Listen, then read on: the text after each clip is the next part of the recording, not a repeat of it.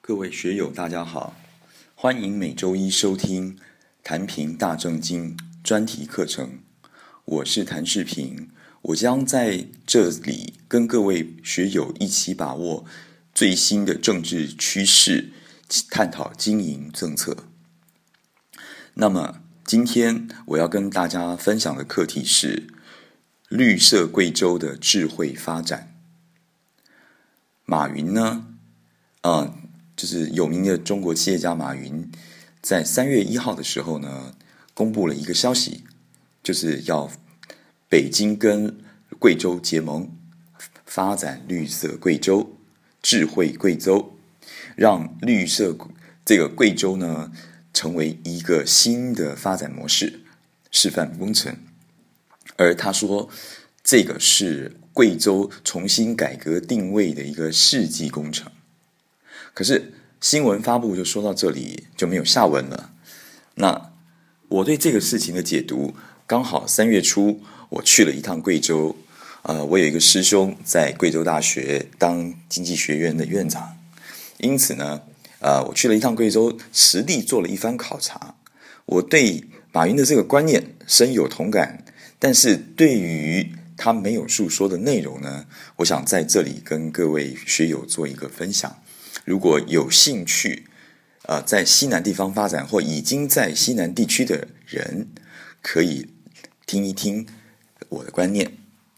首先，我要说的是，新型什么叫做新型的城市发展？我那我们要拉回来，整个城市的发展是在十九世纪工业革命之后，才会有大型工业城市的发展出现。所谓的工业革命是什么呢？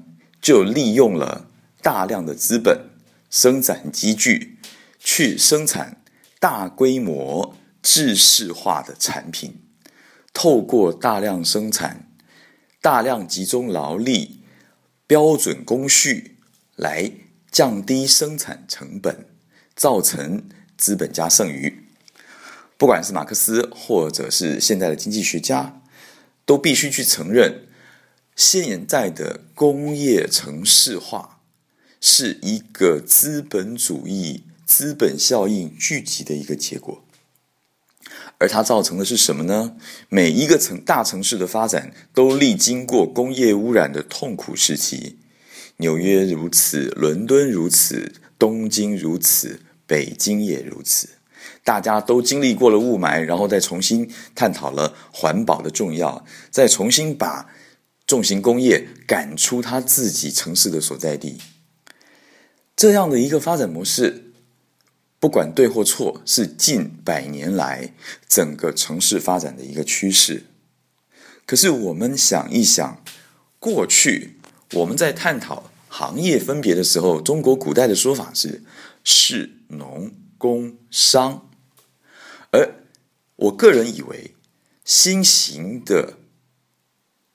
城市发展就是把士农工商中的工从城市里面拿掉。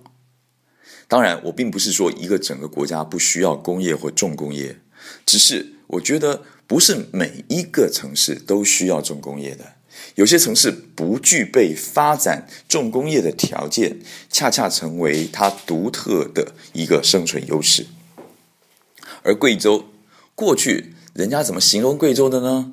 是说，天无三日晴，常常下雨；地无三里平，因为它有很多的丘陵地形；人无三两银，那里有很多的少数民族，普遍来说是比较贫穷的。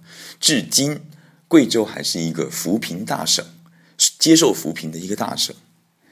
那在这样的一个格局里面，怎么样透过现代科技，或者是现代的理念让贵州产生一个后发优势呢？在我个人以为，我可以借重过去台湾啊曾经喊出来的口号：什么叫做新型城市？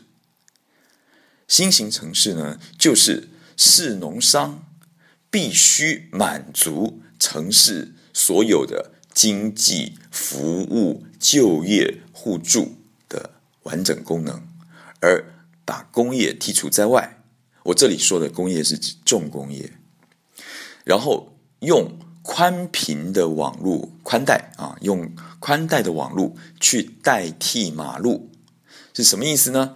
以后你传送文件、传送资料，甚至于开会，你透过网络就可以了，不需要大家一定要见面，然后到处开车跑来跑去，用宽频网络代替马路，用电脑代替生产工具。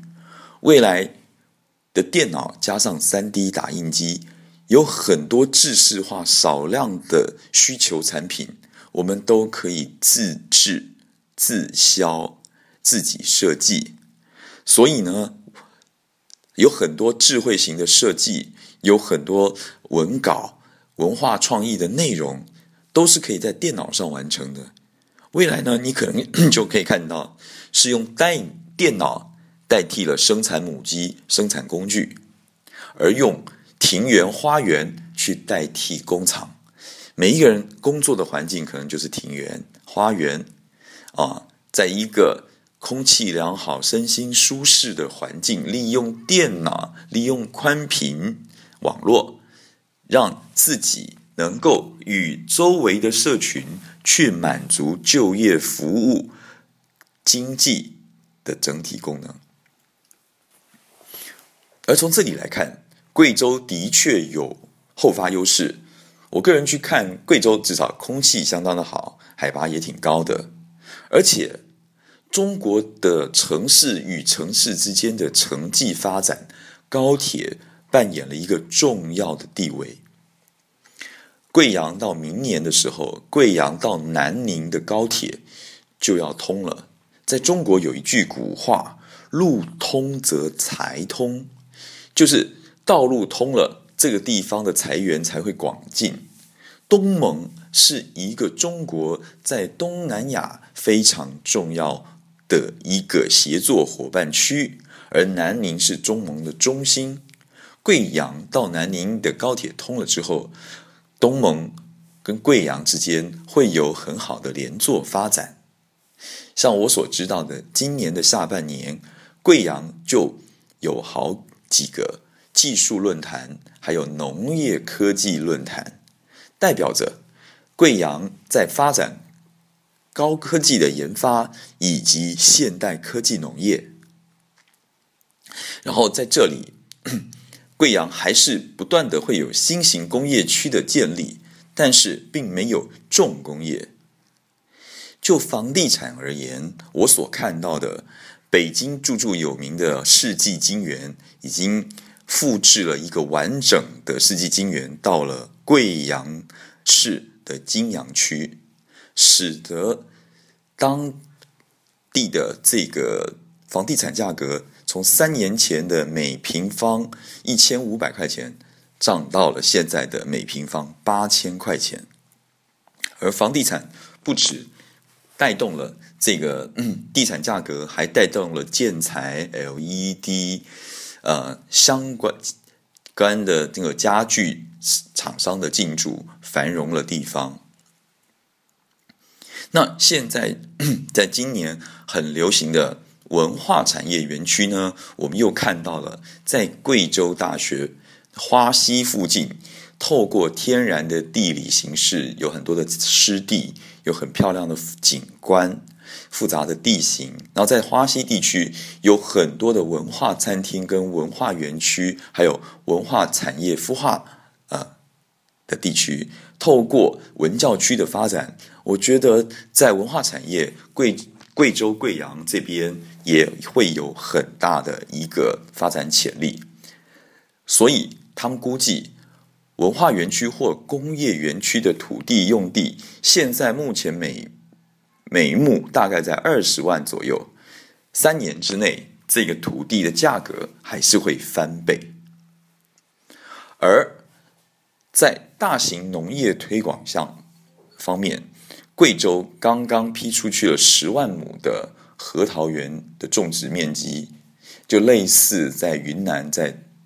批大规模的柠檬种植种植一样，然后预计贵阳发展起来之后，毕节、安顺、遵义等地都还有比较多的土地提供给大规模农业去做啊长长久性的开发，因为我听说。种核桃的话，前三年是没有收成的，要到第四年。所以，如果十万亩的核桃，其实还是要有一定的资金实力，耐得住、耗得住的企业才能够有办法做。以上呢，就是我对这个贵州的发展以及绿色城市我的一些看法。我个人以为，在贵州有相当好的一些。后续现代化的生产发展资源，对于前进西南，贵州也会是成为前进西南或东南亚，贵州也会是一个很好的一个基地。如果各位在这方面还有兴趣的话，也希望各位学友可以跟我们做一些交流，我们可以探讨实质在当地合作的可能。